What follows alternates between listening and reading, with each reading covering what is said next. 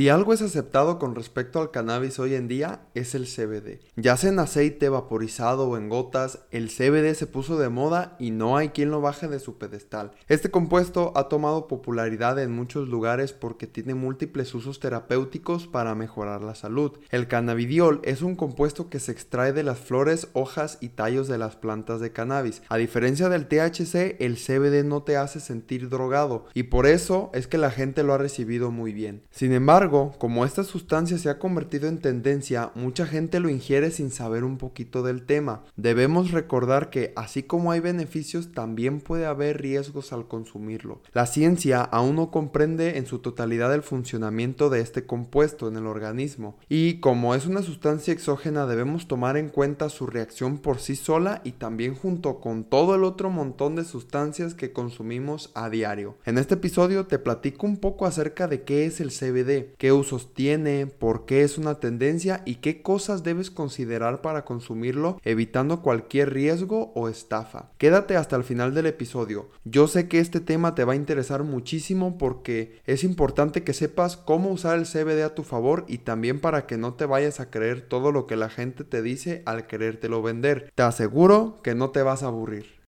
Oye, o sea, ¿y qué onda con la marihuana? Aquí en la Mata Verde hablamos del cannabis sin pelos en la lengua, resaltando tanto las cosas buenas como las malas. Ojo, el objetivo de este proyecto no es en pro o en contra del uso del cannabis, sino de que la gente esté informada acerca de él. Date la oportunidad de escucharnos, te aseguro que no te vas a aburrir. La sociedad nos ha impuesto paradigmas cerrados acerca de esta planta durante mucho tiempo, pero es momento de que todo esto cambie, por una sociedad sin tabús ni prejuicios. ¿Qué rollo mi estimado público? Aquí estamos de nueva cuenta en el cuarto episodio de La Mata Verde, un podcast hecho especialmente para ti que me escuchas con muchas ganas de informarte al respecto de esta planta tan polémica y tan interesante. Espero te encuentres muy bien donde quiera que estés escuchando el episodio y déjame decirte que hoy te traigo un tema que anda en el top de las listas tendencia de México con respecto a tratamientos terapéuticos. Mi nombre es Eric Pimienta, pero mis amigos me llaman Pimi. Y sí, como ya lo escuchaste en la introducción, hoy te platicaré de Tocho Morocho con respecto al CBD. Pero a diferencia de las maravillas que te dice todo el mundo, yo te hablaré sin pelos en la lengua de las cosas que nadie te dice que son los posibles riesgos y cuidados que debes tener con esta sustancia. El cannabidiol, conocido comúnmente como CBD, es un compuesto que se extrae de las plantas de cannabis. Usualmente se extrae del cáñamo, aunque también es posible encontrarlo en las plantas de marihuana. A diferencia del compuesto THC, el CBD no tiene ese efecto alterador de conciencia que te hace sentir drogado.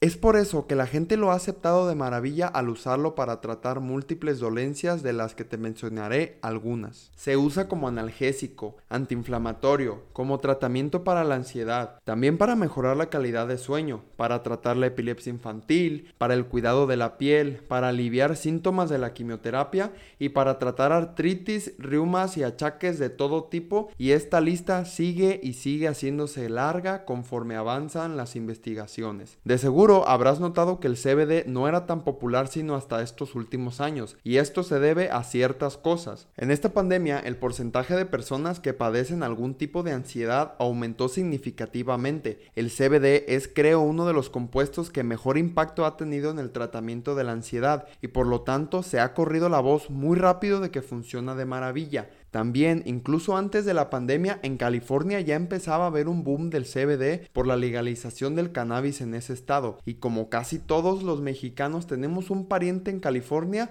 pues nos llegaron pronto los chismes de que usaban un compuesto de la mota para curar a la gente en aquel lado del charco. Pero como ya la Cofepris anunció en el 2020 que se permite en el país la comercialización de productos de CBD siempre y cuando cumplan los estándares de calidad y sean elaborados en México, pues con eso ya acá también se puso de moda como en el gabacho. Yo sé que el título de este episodio podría prestarse a que pienses que hay algo negativo en el CBD y la verdad es que no es así. Sin embargo, creo que ya la tendencia se le está saliendo de las manos a los especialistas que han estudiado esta sustancia y hay mucha desinformación de cómo debo tomar este compuesto de manera asertiva. Primero que nada, el CBD, así como muchas sustancias, puede generar tolerancia. Oye, Pimi, ¿y qué es la tolerancia? Ah, bueno, déjate explico. La tolerancia es cuando tu cuerpo empieza a hacerse menos sensible a una sustancia por el uso prolongado y necesitas una dosis más alta para sentir su efecto. Esto ocurre también en el café, en el azúcar y con el alcohol. Si usas el CBD frecuentemente, conforme pase el tiempo deberás aumentar la dosis para que funcione bien, y si no lo haces, el efecto comenzará a ser cada vez menos notorio. También puedes generar una dependencia física al CBD, y tranquilo, con esto no me refiero a que te haces adicto ni nada por el estilo.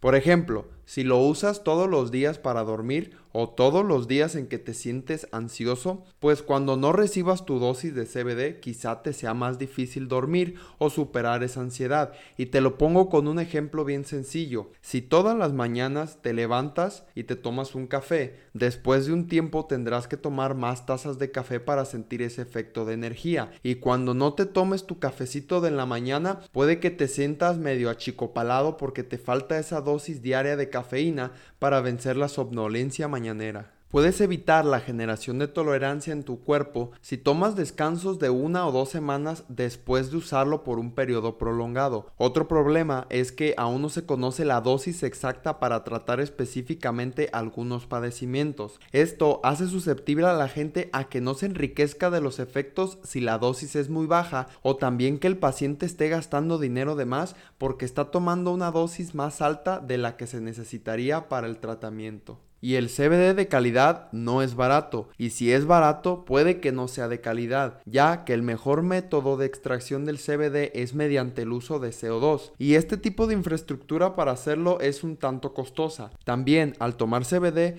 no debemos dejarnos llevar con la mercadotecnia del producto, porque que sea natural no significa que no pueda tener consecuencias negativas en la salud. Aún las investigaciones siguen en curso y no hay información suficiente que diga que el CBD es totalmente inocuo. Que no se haya demostrado lo contrario es diferente. Este compuesto al ingerirlo tiene que pasar por el hígado y aún no se conoce cómo interactúa con las enzimas de él por lo que puede representar un riesgo para quienes no tienen todo en orden en ese órgano del cuerpo. Es por eso que antes de que uses esta sustancia te hagas un examen de funcionamiento hepático para tener la certeza que no tendrás efectos colaterales en ese aspecto. Al igual, el automedicarse puede llegar a ser peligroso. Mucha gente ha leído o escuchado que el CBD sirve para tratar muchas enfermedades y lo empieza a tomar aunque esté a la mitad de otros tratamientos médicos. Muchas personas que están en tratamiento no consideran pertinente comentarle a su médico que también están tomando CBD y eso representa un riesgo ya que no sabemos si la interacción de ambas sustancias, en este caso el medicamento y el CBD, puede ser negativa. También aquí entra en juego el efecto placebo y podría ser que el tratamiento que nos dio el médico haya sido lo que nos ayudó, pero nosotros le atribuimos el mérito al CBD. Es muy importante que te informes antes de meterte sustancias. Como ya dije, el que sea natural no nos exenta a que tenga un posible impacto negativo en el organismo, pero hasta ahora no ha pasado nada y lo mejor sería que no pasara. Así que ponte las pilas e infórmate antes de mezclarlo con otras sustancias. Es importante destacar que muchos de los estudios han mostrado que el impacto del CBD se ve enriquecido con la presencia de otros cannabinoides como el THC. Entrando un poquito a cosas técnicas, el CBD estimula mayormente los receptores CB2 del sistema endocannabinoide del organismo y el THC estimula tanto los receptores CB1 como los CB2. La sinergia de estos y más cannabinoides hacen que se estimulen muchos más receptores para generar los tan esperados efectos beneficiosos. Estos receptores del sistema endocannabinoide se encuentran en el sistema nervioso central, periférico y participan en muchos de los procesos corporales que nos mantienen con vida. Es por eso que el espectro de cannabinoides adecuado en las dosis correctas podría ayudar a mejorar la salud humana y en muchísimas cosas que ni nos pasan por la mente. Pero no cantemos victoria, aún falta mucho por entender y mucho por investigar. Aún así, el CBD tiene un potencial enorme tanto en la medicina holística como en la farmacología. No debemos tomar esta sustancia a la ligera, pero tampoco debemos tenerle miedo a usarla. Informarnos creo que es lo más sensato que podemos hacer para evitar cualquier tipo de efecto negativo en nosotros cuando tengamos contacto con esta sustancia. Espero este episodio te haya gustado y si así fue, ayúdame compartiendo este podcast a quien tú creas que le puede servir. Al igual, te invito a que me sigas en las redes sociales como la guion bajo Mata Verde, donde constantemente estoy subiendo contenido informativo acerca del cannabis. Además, si llegas a tener alguna duda, puedes tirarme ahí un mensaje sin problemas. También quiero comentarte que si el contenido del podcast no fue suficiente, en mi página de Facebook, Instagram y Twitter tengo aún más información de la que te he hablado explicada más a profundidad y también con las referencias bibliográficas para que no creas que te estoy verbiando. Agradezco de todo corazón que te quedaras al final del episodio y nos vemos la siguiente semana para platicar de otro tema interesante acerca de esta planta tan polémica. Ten un excelente día y nos vemos pronto.